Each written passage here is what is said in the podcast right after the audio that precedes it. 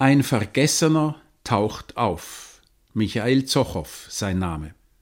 Und dies hier ist der Bericht von einer Recherche nach ihm. Mein Name Felix Schneider. Michael Zochow war mir zunächst nur ein nichtssagender Name. Der Hinweis auf ihn kam von Karen Roth-Krauthammer, Präsidentin von Omanut, die ihrerseits von Chris Bünter einen Tipp erhalten hatte. Chris Bünter ist Archivar und Konservator an der Handschriftenabteilung der ZB, Zentralbibliothek Zürich. Für Bünter war Zochow zuerst ein Nachlass, den die ZB im Jahre 2009 von Daniel Corti erhalten hatte und der zunächst von einer Mitarbeiterin der ZB erschlossen wurde. Und dann, erzählt Chris Bünter im Lesesaal der Handschriftenabteilung der ZB, dann ist es halt zuerst mal so gewesen, dass ich von Herrn Zochow noch gar nie was gehört habe. Und dann schaue ich halt mal hin, wer ist das, was hat er gemacht. Äh, und dann sehe ich, mh, Autor, Bühne, äh, Radio, äh, literarisch, journalistisch tätig. Und dann für Omanut mache ich ja einmal im Jahr eine Präsentation hier aus der Handschriftenabteilung zu einem Thema oder zu einer Person. Und dieses Jahr war jetzt irgendwie Zochow mal an der Reihe. Kann, dann haben Sie sich das näher angesehen. Haben das näher angeschaut. Ja. Und was ist Ihnen besonders aufgefallen in diesem Nachlass? Die literarische Qualität, wenn man diese Dialoge liest, dann hat man die sofort im Ohr. Man hört die äh, Personen sprechen. Jetzt war der ursprüngliche Gedanke natürlich nicht der, dass man eine Radiosendung daraus macht, sondern dass ich in unserem Nachlass geschaut habe, gibt es genügend interessante Dokumente, die jetzt auch von der Optik her etwas hergeben in einer Vitrine. Und da haben wir natürlich diese vielen Fotografien bei ihm, es gibt auch Zeichnungen von Zochow. Und es gibt das Schriftbild natürlich. Also, also, das ist ja ganz erstaunlich, weil er schreibt die Seiten ganz voll, mhm. aber wirklich vom linken Rand bis zum rechten Rand ja. und er korrigiert viel. Er korrigiert viel, es gibt viele Anmerkungen, es gibt viele Streichungen, es gibt viel Überschreibungen. Man merkt wirklich, wie er am Text und mit dem Text arbeitet. Und dann ist es noch so, dass die Handschrift ist eigentlich gut lesbar. Es ist zwar auf den ersten Blick so ein Gekrakel, aber sobald man sich ein bisschen fokussiert, man kann es wirklich lesen. Wir sitzen hier ja im Lesesaal der Handschriftenabteilung und meine nächste Frage betrifft auch gerade Ihre Arbeit hier. Wenn Sie jetzt so eine Kulturorganisation wie Obanut oder einen Journalisten wie mich auf Zochow, einen Nachlass aufmerksam machen, verstehen Sie das eigentlich als Teil Ihrer Arbeit hier als äh, Bibliothekar und Archivar? Ja, das ist uns in der Abteilung, allen Beteiligten ein großes Anliegen. Also einerseits die Bewahrung das ist unser Auftrag, aber zu diesem Auftrag gehört auch die Vermittlung. Gerade wenn man die Dokumente ja nicht einfach den Leuten verteilen kann, muss man einen Modus finden, wie die Dokumente zum Publikum kommen und da Fähigkeiten haben, da eine Vermittlungsarbeit zu machen. Ne? Die Rolle des Archivars, des Konservators kann man ein bisschen überspitzt formulieren als Vermittler zwischen den Toten und den Lebenden. Nicht? Es gibt ja diese Figur des Charon in der griechischen Mythologie, der die Toten ins Totenreich befördert auf seiner Barke über den Styx.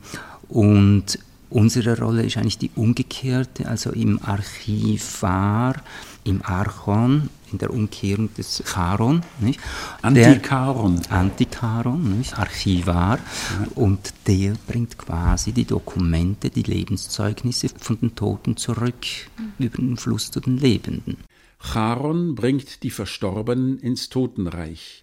Der griechische Beamte Achron, schon sprachlich die Umkehrung von Charon, und sein Nachkomme der Archivar, Sie bringen Erinnerungen aus dem Reich des Vergessens zurück. Umrisse tauchen auf, hier das Schriftbild. Und der Tote meldet sich schriftlich. 1975, mit 21 Jahren, hat er einen Lebenslauf verfasst. Der Schauspieler Vincent Leitersdorf leiht ihm seine Stimme. Lebenslauf. Geboren bin ich 1954 in Prag als Sohn eines Juristen und einer kaufmännischen Angestellten. Bald nach meiner Geburt ließen sich meine Eltern scheiden. Ich blieb bei der Mutter. Da meine Mutter der Arbeit nachgehen musste, um für unseren Lebensunterhalt zu sorgen, hielt ich mich von meinem dritten bis sechsten Lebensjahr tagsüber im staatlichen Kindergarten auf. 1960 wurde ich schulpflichtig. Der obligatorische Besuch der Grundschule, die verglichen mit der Einteilung der Schweizer Schulen die Primar- und die Sekundarschule in sich vereinigt, dauert in der CSSR neun Jahre wovon ich acht mit dem bestmöglichen Abschluss absolviert habe. Nachdem 1968 die Einheiten der fünf Staaten des Warschauer Paktes die Tschechoslowakei besetzt hatten, entschloss sich meine in den 50er Jahren politisch verfolgte Mutter, die Tschechoslowakei zu verlassen. Mit ihrem Entschluss erklärte ich mich einverstanden.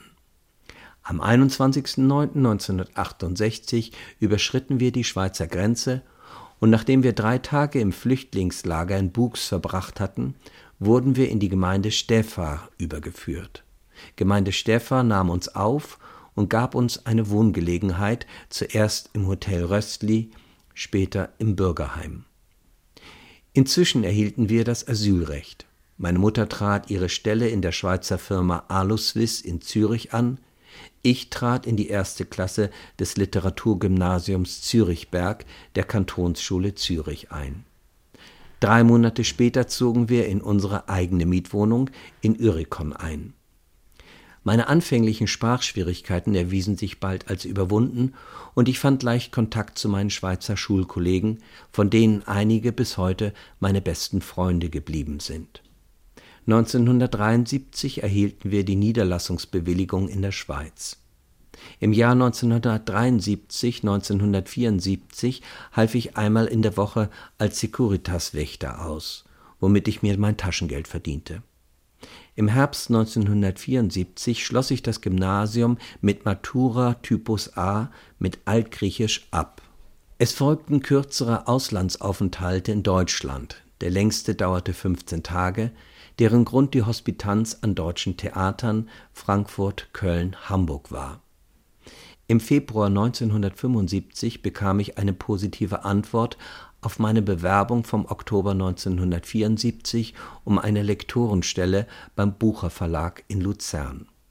Die Lektorenstelle verließ ich nach zweieinhalb Monaten auf eigenen Wunsch, da mir eine Beschäftigung bei der Zeitung Luzerner Neueste Nachrichten in Aussicht gestellt wurde, die mich trotz einer schlechteren finanziellen Entlohnung weitaus mehr interessierte und bei welcher meine Begabung besser zur Geltung kommen kann.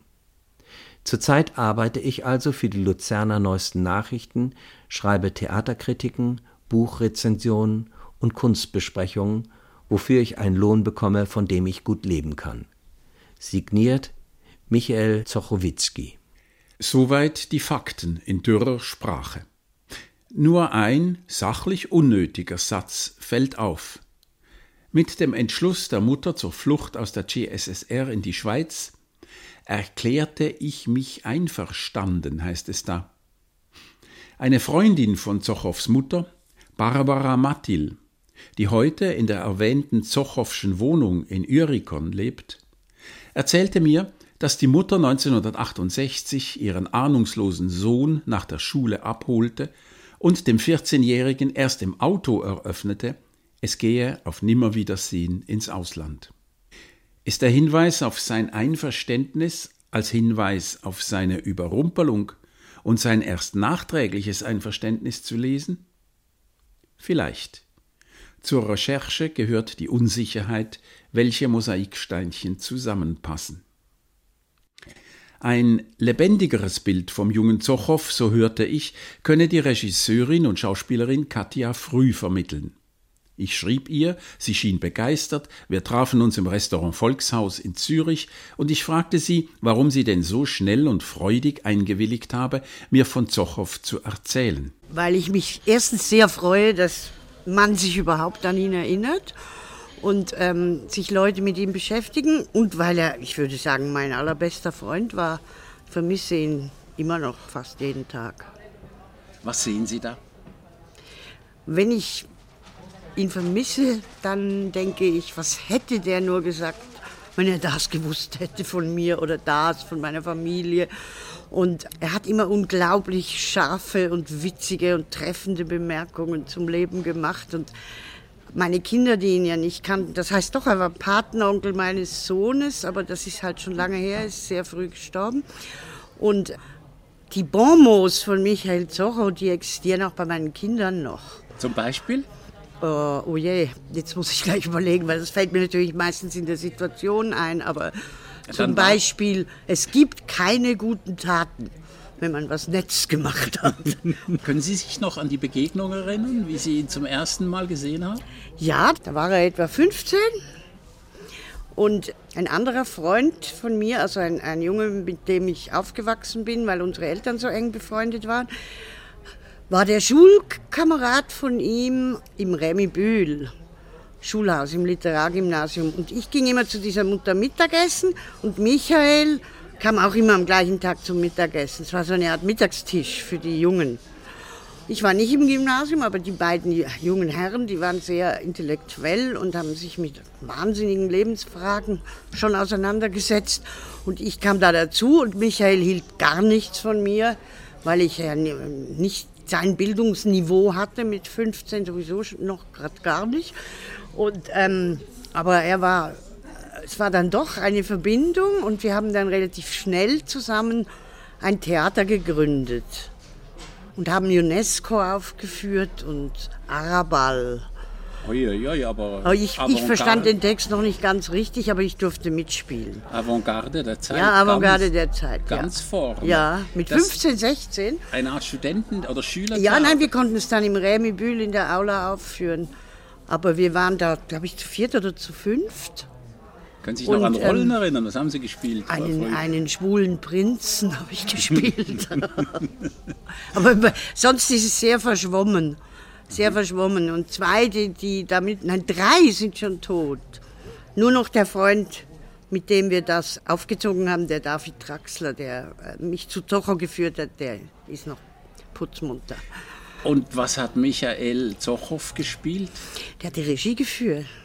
Aha. Der hat die Regie geführt und war wahnsinnig streng und hat richtig, mit, also stellen Sie sich vor, mit 15 hat er gebrüllt, ich verlasse die Probe, wenn ihr nicht sofort das und das und so und so euch äh, einfügt. Und, und mich hat er sowieso, wie gesagt, nicht ganz ernst genommen, aber in dieser Zeit haben wir uns dann doch ganz gut angefreundet, weil wir waren sehr auf, auf der Humorbasis waren wir sehr verbunden.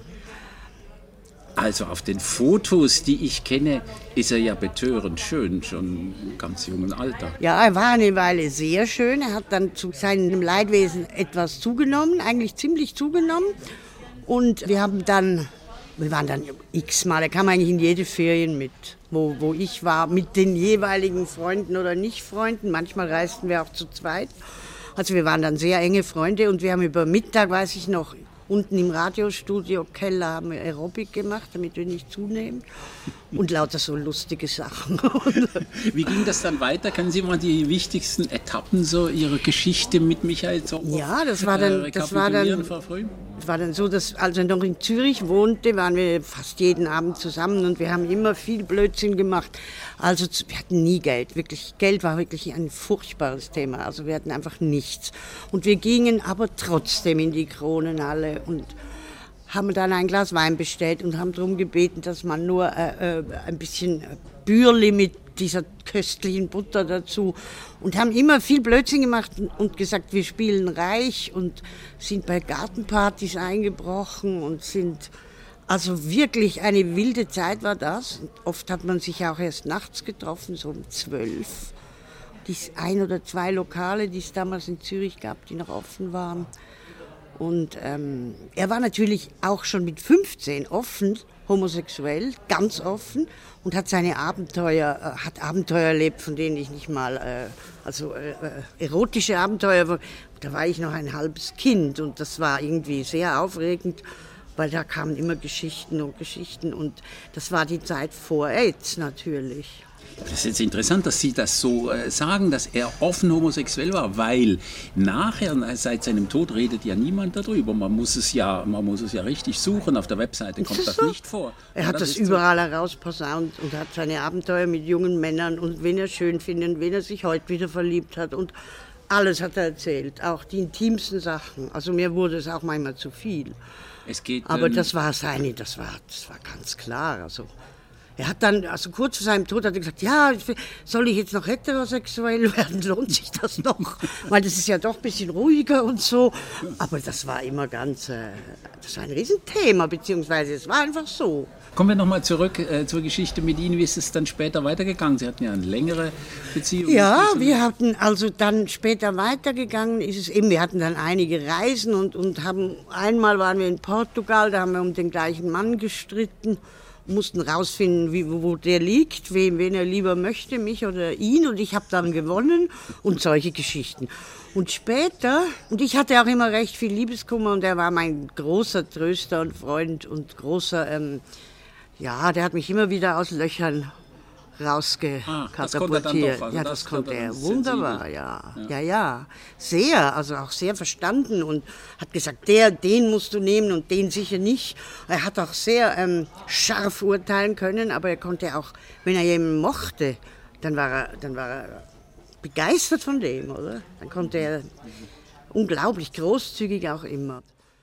Bitte ein Schokoeis war der erste und eine Zeit lang nahezu einzige Satz, den der 14-jährige Prager Michael in Deutsch sprechen konnte. Den Schulstoff schrieb er von Kollegen ab und ließ ihn sich dann von seiner Mutter übersetzen. Im zweiten Schuljahr 1969 bekam er Deutschstunden und bat seine Mutter, mit ihm Deutsch zu sprechen. Nach wenigen Monaten gründete er die von Katja früh erwähnte Theatergruppe und er begann Erzählungen zu schreiben, von denen bald auch einige im Zürcher Tagesanzeiger veröffentlicht wurden. Geniestreiche eines Gymnasiasten. Hier ein Beispiel. Die misslungene Abmagerungskur. Um schlank zu bleiben, beschaffte sich eine junge Frau einen Bandwurm. Die junge Frau war ein Fotomodell und der Bandwurm war ein Intellektueller, weil er am Anfang keinen Körper, sondern nur einen Kopf besaß. Sie ergänzten und verehrten sich. Die junge Frau bewunderte den Kopf des Bandwurms und dieser begeisterte sich für ihren Körper. Nachdem die junge Frau den Kopf genug bewundert hatte, schluckte sie ihn nach einem ausgiebigen Abendessen als Dessert herunter. Dieses Abendessen hätte ich mir ohne den Bandwurm sicher nicht leisten können, dachte sie. Von nun an konnte sie sehr viel und sehr gut essen, und sie blieb schlank dabei. Sie profitierte von dem klugen Köpfchen des Bandwurms, der seinerseits wiederum ihren Körper ausnutzte, weil sie voneinander profitieren konnten, liebten sie sich. Am stärksten äußerte sich ihre Liebe, wenn der Bandwurm Hunger hatte. Dann öffnete die junge Frau den Mund, und der Bandwurm schaute vorsichtig heraus. Die junge Frau nahm ein Stückchen Brot und fütterte ihn. Der Bandwurm fraß ihr aus der Hand und war sehr lieb, weil er außerordentlich feinfühlig war und diese Zärtlichkeiten hoch zu schätzen wusste. Aber nicht nur der Bandwurm, sondern auch ein junger Fotograf liebte das schlanke Fotomodell. Da er keine Ahnung von der Existenz des Bandwurms hatte, glaubte er, der einzige Lebhaber der jungen Frau zu sein. Und als sie die junge Frau zärtlich anschaute, seufzte, die Augen schloss und den Mund ein wenig öffnete, wusste er, was er zu tun hatte. Ich muss sie küssen, sagte er sich mutig, und er tat es. Weil die junge Frau den Mund offen hatte, meinte der Bandwurm, dass sie ihn sehen wollte, und er schlich heraus.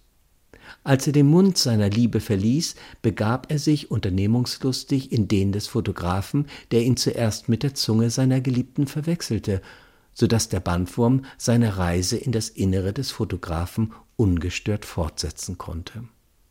Und als der junge Fotograf und das schlanke Fotomodell sich voneinander trennen wollten, stellten sie fest, dass sie durch den Bandwurm verbunden waren, wie durch eine lange Schnur, die in ihren Mündern endete.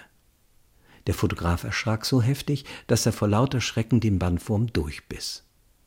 Die Auswirkung dieser Tat erwies sich für alle drei als tragisch. Der liebe Bandwurm erlag seiner Verletzung, das schlanke Fotomodell wurde dick und der Fotograf blieb ledig, weil keine Frau einen Mann heiratet, der sich vor ihren Küssen fürchtet. Kaum war Zochow Lektor in Luzern geworden, erhielt er eine Stelle als Kulturredaktor bei den Schaffhauser Nachrichten mit dem Privileg einer eigenen Kulturseite. Auf der Webseite michaelzochow.ch, eine wahre Fundgrube, die sein Nachlassverwalter Daniel Korti eingerichtet hat, finden sich Artikel aus jener Zeit. Vor uns erscheint also nun der junge Kulturjournalist Zochow. Seine Sprache ist präzise, sein Auftritt bescheiden, seine Haltung selbstreflexiv. Er beschreibt seine Reaktionen und reflektiert seinen Schreibprozess. In der Rezension von Peter Meyers Stationen, den Erinnerungen des Autors an seinen Vater, der Zugführer bei der SBB gewesen war, in dieser Rezension schreibt der junge Zochow Die Sätze, bei welchen ich weinte, stehen im Konjunktiv der indirekten Rede. Distanzierter, diskreter geht es fast nicht mehr. Was ich las, ist dann auch weder pathetisch noch sentimental geschrieben. Es ist sachlich, in Gefühlen zurückhaltend. Ein leises, streng privates, bescheidenes Unglück. Ein Unglück etwa wie ein Schrebergarten wird da zart skizziert. Vorsichtig, damit es niemanden trifft. Und deshalb trifft es. Und als Zochow Harald Seemanns Ausstellung Monte Verita sah, erkannte er, dass er es mit einem epochalen Ereignis zu tun hatte. Lange suchte er nach einer adäquaten Rezensionsform. Die Ausstellung visualisiert den Mythos des Ausstellens, wie sie mit dem Ausstellen die Mythen auf dem Berg der Wahrheit visualisiert. Wie kann ich mit dem Schreiben der neuen Dimension Rechnung tragen? Und soll ich? Die Angst vor Unverständlichkeit. Die dritte und schon letzte Phase von Zochows Leben spielt sich in Berlin ab. Hier ein Auszug aus einem anderen Lebenslauf, gelesen wiederum von Vincent Leitersdorf. Nach dem Abitur in Zürich arbeitete ich eine Zeit lang als Journalist. Und gleich nachdem ich den roten Schweizer Pass bekommen hatte, emigrierte ich ein zweites Mal, diesmal nach Berlin. Das geschah vor etwa zehn Jahren, 1979, und seitdem lebe ich da mehr oder weniger frei und glücklich. Ich schreibe Theaterstücke und jobbe als Kassenhilfskraft in verschiedenen Berliner Kinos oder als Dramaturg in verschiedenen Theatern der Welt. Auch Katja Früh, noch immer im Zürcher Volkshaus sitzend, erzählt von Berlin. Ich war dann in Berlin in der Schauspielschule und da haben wir uns dann nicht mehr so viel gesehen, weil er war noch hier. Und im letzten Jahr, als ich in der Schauspielschule war, glaube ich, ist er auch nach Berlin gezogen. Aber nee, also das hatte mit mir nichts zu tun. Das war einfach die Großstadt und er konnte dort sein Leben viel äh, günstiger und aufregender leben. Er hat eine schöne Wohnung im am Nollendorfplatz. Und da war ich auch viel und dann lernte ich natürlich dann über ihn auch noch eine ganz andere Welt in Berlin kennen. Das war aufregend. Er ist immer, hat schön ausgeschlafen, dann ist er Kaffee trinken gegangen und Zeitung lesen. Dann ist er vier Stunden schreiben gegangen und dann ist er wieder ausgegangen. Und das war alles so günstig dort in Berlin. Da haben die Wohnungen 200, 300 Franken gekostet, also Mark noch. Und er hat in einem Kino gearbeitet als äh, Ticketabreißer in Berlin, damit er irgendwie überlebt. Hat aber immer jeden Tag geschrieben. Nicht so lang, aber immer jeden Tag. Apropos Zeitung lesen, haben Sie den Eindruck gehabt, dass er ein politischer Mensch ist? Hat er politische Ansichten geäußert? Ja, aber ähm, das waren jetzt öfter nicht meine. Er hat sehr dezidiert politische Ansichten geäußert, aber er war sehr geschädigt, sage ich jetzt mal, wenn man das so nennen kann, von der kommunistischen Tschechoslowakei damals. Also er war wirklich kein Linker, kann man nicht sagen. Er hat es auch immer ein bisschen provoziert. Ich habe letztens eine Karte von ihm gefunden, eine Postkarte, wo nur drauf steht, Hurra, der Kapitalismus ist da. und ähm, er war ein unglaublicher Genießer und, und, er liebte den Luxus und er war ähm, sehr streng mit den Leuten. Er war auch mit, zum Beispiel mit den Kellnern, wenn die nicht pariert haben oder nicht wirklich gut waren, konnte der furchtbar, furchtbar die beschimpfen. Und das war mir immer irrsinnig unangenehm und peinlich, weil er war ein bisschen so ein König. Das ist noch ein bisschen die K&K-Tradition, dass man ja, irgendwie, gut ja. bedient sein Ja, ja, ja, ja. Ne? Und das war dann so. Er hatte diese Ansprüche ganz klar. Obwohl er, wie gesagt, ja selbst kein Geld hatte. Aber er war, er war auf eine, auf eine sehr originelle Art auch irgendwie bürgerlich. Von seinen Werken, woran würden Sie als erstes denken? Ich weiß ja nicht, was Sie kennen, was nicht. Ja, ich kenne wahrscheinlich das meiste. Ich muss aber sagen, das ist wirklich lange her und ich vermische da Sachen. Trotzdem, das, was im Gedächtnis hängen geblieben ist, wird mich interessieren. Das ist ja wichtig. Ja, also ich habe es in ganz jungen Jahren habe ich es teilweise nicht verstanden. Aber dann habe ich mit der Zeit gesehen, dass es immer, immer ums Dritte Reich ging. So viel ich mich erinnere. In irgendeiner Form. Und so Figuren wie Mengele.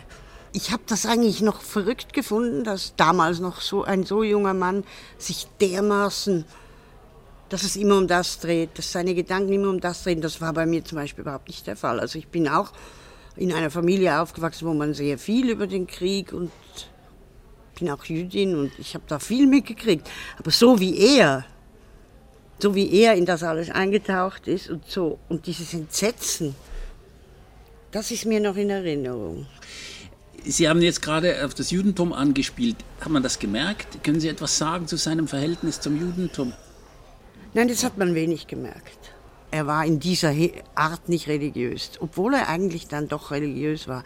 Aber das Jüdische, also dass er da irgendwelche äh, Dinge eingehalten hätte oder Rituale oder irgend so etwas, das kannte er nicht. Da war er viel zu, wie soll ich sagen, ich, ich sage jetzt mal frei. Also er war frei von dem. Ging auch nicht in die Synagoge. Nein, so. nein, nein, nie im Leben, nie im Leben. Er hat sich auch sehr lustig gemacht, so à la Woody Allen. Hat sich sehr lustig gemacht. Aber ich, ich habe das nicht so, ich habe das auch nicht so realisiert, weil ich selber Jüdin bin und auch nicht keine äh, religiösen Bezüge. Also da waren wir sehr ähnlich, oder?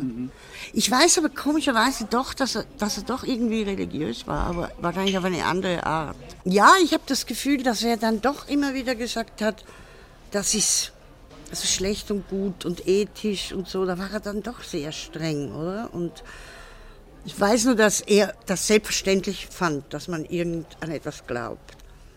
Würden Sie sagen, dass er Erfolg hatte mit seinen Stücken? Leider zu wenig, finde ich. Zu wenig. Also ich weiß, dass ähm, er hatte dann noch einen sehr guten Freund, auch ein guter Freund von mir, der Felix Prader, Regisseur an der Schaubühne Berlin lange Zeit und Regieassistent und jetzt lebt jetzt in Paris. Da waren wir Trauzeuge, Michael und ich, bei Felix. Und Felix hat ihn aufgeführt, wenn er konnte. Er wurde schon ein paar Mal gespielt, aber eigentlich wäre das wahrscheinlich erst gekommen, wenn er nicht so früh gestorben wäre. Ich meine, es hat gerade so angefangen, was ja traurig ist, ja. Schrecklich. Ja, Erinnern Sie sich denn an seine Krankheit und seinen Tod? ja da erinnere ich mich gut dran. Das war halt AIDS. Ich erinnere mich vor allem, wie das anfing und wie wir viel darüber geredet hatten und wie er sagte, es gibt wirklich eine Krankheit für die Schwulen. Jetzt stell dir vor, das gibt's wirklich. Ich habe gesagt, ja sicher nicht. Und wir waren noch so, das war alles noch so merkwürdig.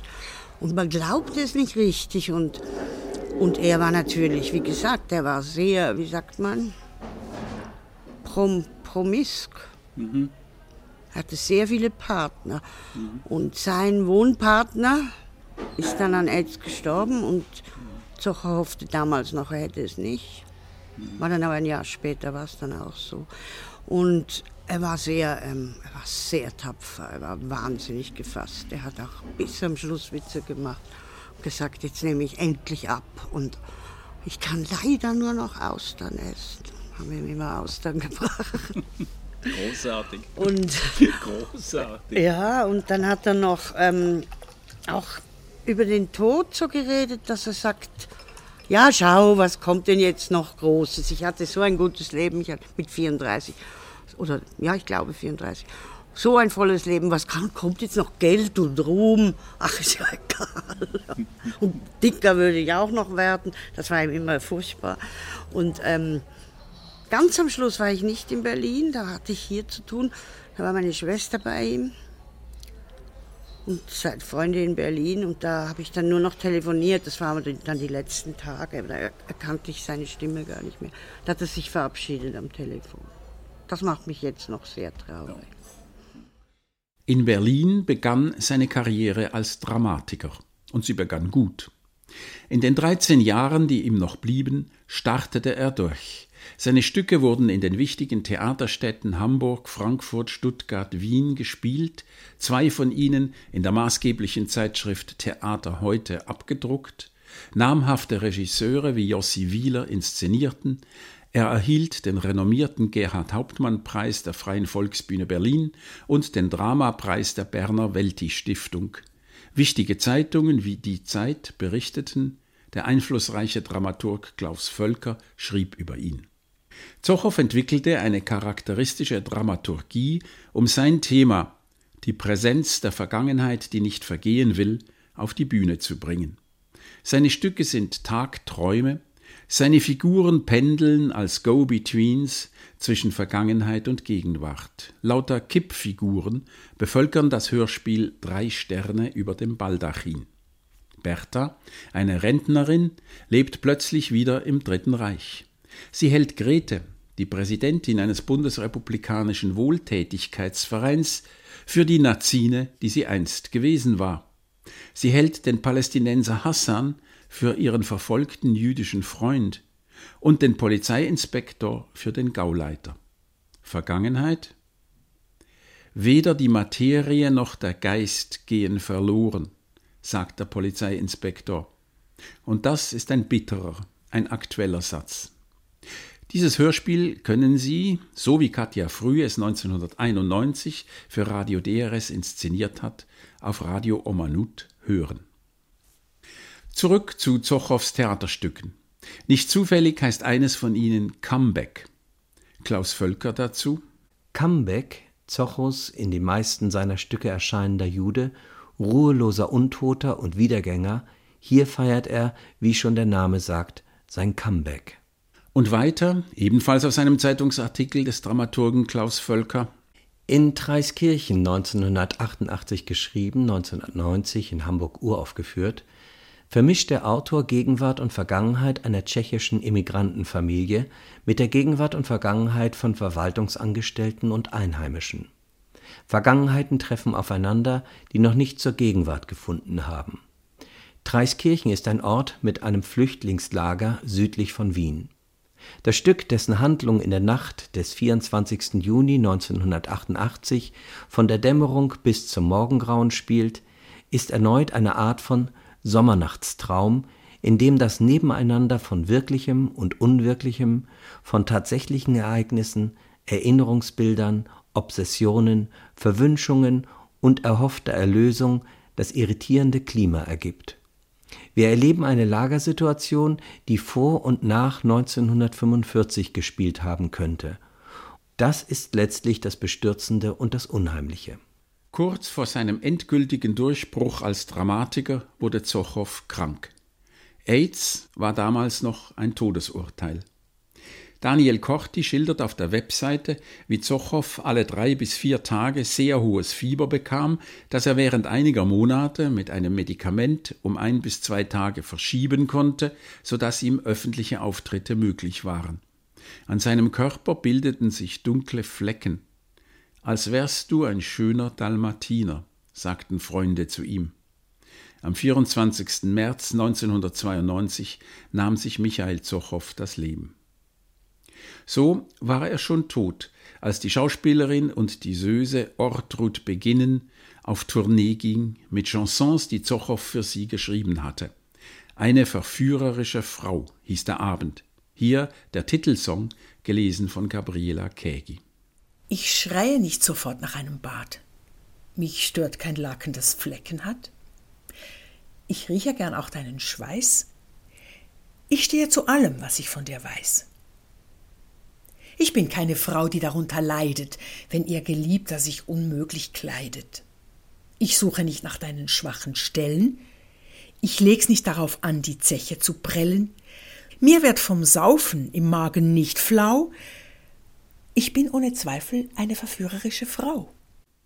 Und die Schauspielerin Ortrud Beginnen erinnerte sich auch an ihre erste Begegnung mit Michael Zochow. Er trug eine silberne Jacke und eine sehr gelbe Krawatte, an die Hosen kann ich mich nicht mehr erinnern, und setzte sich in der Pause zu mir. Es muss Mai 89 gewesen sein. Eine sehr frauenbewegte Inszenierung von Bernarda Albers Haus in der alten Westberliner Volksbühne, bei der ich ab Mitte des zweiten Aktes einen erklärlichen, aber unkontrollierbaren Lachkrampf kriegte. Und so saßen wir nun in der Pause auf der Foyertreppe und gackerten gemeinsam weiter. Sanft und lustig war er und scheinbar ein bisschen verwirrt, so wie ich es auch sein kann. Nach dieser ersten Begegnung trafen wir uns selten, meistens von ferne auf Theaterfluren, wo wir uns zuwinkten und gackerten, wieder auseinandergehend. Neujahr 1992 schickte er mir Chansontexte. Sie gehören dir, wie du weißt. Ende März starb er in seiner Wohnung in Berlin-Schöneberg, viel zu früh und eigentlich noch gar nicht wirklich entdeckt. Ortrud Beginnens Stimme ist verklungen, meines Wissens ohne Aufzeichnung. Zochows Theaterstücke werden nicht mehr gespielt. Vergessen hat sich ausgebreitet. Im Nachlass Zochow in der Zentralbibliothek Zürich liegt still und unentdeckt ein Manuskript, das laut und explosiv sein könnte. Dr. Billig am Ende. Drehbuch für ein dadaistisches Lichtspiel von Urs Ecker und Michael Zochow nach dem gleichnamigen Roman von Richard Hülsenbeck. Verfasst in Berlin Mai 1986. Dr. Phil Billig begegnet auf einem Pferderennen der internationalen Kokotte Margot. Er wird ihr Geliebter und Direktor ihres Geschäftes mit rumänischem Getreide. Er erlebt einen erotischen Taubel im Milieu von Kriegsgewinnlern und Schiebern. Das Geschäft geht schief, billig scheitert, aber mit Grandezza. Das Ganze ist ein turbulentes Spiel aus Realität und Fiktion. Da wird montiert und ineinander kopiert, doppelbelichtet, überblendet, geschnitten. Die erregte Symphonie der Großstadt paart sich mit bissiger Kapitalismus Groteske. Ich frage, wer realisiert diesen Film? Und ich schließe mit einer anderen von Zochows frühen Geschichten. Die missglückte Abmagerungskur haben wir gehört. Nun kommt, wiederum gelesen von Vincent Leitersdorf und verbunden mit meinem, Felix Schneiders, Dank fürs Zuhören. Die zerstörte Liebe.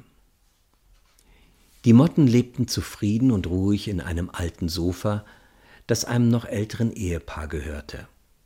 Nachdem die beiden Alten gleichzeitig gestorben waren, wurde das alte Sofa mit den Motten sehr billig an einen jungen Maler verkauft. Die Mottenmutter ermahnte ihre Töchter Jetzt müsst ihr euch ordentlich waschen und reizend fliegen, dann werdet ihr bemerkt, und der junge Maler wird euch vielleicht porträtieren. Jetzt habt ihr die Gelegenheit, berühmt zu werden. Und die Mottenmädchen machten einen Knicks in der nikotinblauen Luft und sagten Ja, Mama. Sie wurden aber nicht bemerkt obwohl sie wirklich ganz fabelhaft um den Kopf des Malers kreisten, weil der Maler eine nackte Frau malte und sich auf das Malen konzentrieren musste. Die Mottenmädchen flogen zu ihrer Mutter zurück und weinten, weil ihnen der Maler keine Aufmerksamkeit geschenkt hatte, und das ist doch ungerecht. Der Maler schenkte aber immer mehr und mehr Aufmerksamkeit der schönen nackten Frau, und er nahm sie in die Arme und legte sie vorsichtig auf das alte Sofa. Ach, Mutti, der Maler ist jetzt auch nackt, informierten die Mottenmädchen ihre Mutter. Jetzt erwartet er sicher, dass er von uns bemerkt wird und dass wir ihn porträtieren. Aber wir sind beleidigt und wir werden ihn nicht porträtieren. Aber sie irrten sich, die lieben Mottenmädchen. Der Maler wollte nicht porträtiert werden, er wollte etwas ganz anderes. Das alte Sofa seufzte, als er sich darauf legte, weil zwei junge liegende Menschen viel schwerer sind als das alte sitzende Ehepaar, an das das Sofa gewöhnt war. Und dann kam die größte Katastrophe, die die Mottenfamilie im alten Sofa erlebt hat. Es war etwas zwischen einem starken Erdbeben und einem bösen Sturm. Es war die Begegnung des nackten Malers mit der schönen nackten Frau. Die starken Stöße töteten sogar einige Motten. Die Mottenmutter befahl, das Sofa verlassen, sofort und nachdem die Motten das Sofa verlassen hatten, rief die nackte Frau aus Hilfe, Motten. Und sie verließ den Maler, weil die Liebe unmöglich sei, wenn man vor Mottenwolken den Partner nicht sieht. Wir wurden bemerkt, jubelten die Mottenmädchen, und der Maler wurde sehr unglücklich und malte ein Bild zerstörte Liebe mit vielen Motten. Die Mottenmutter sagte Seht ihr, er hat uns doch porträtiert. Und alle Motten waren sehr glücklich. Nur der Maler war sehr traurig. Aber alle können ja nicht glücklich sein.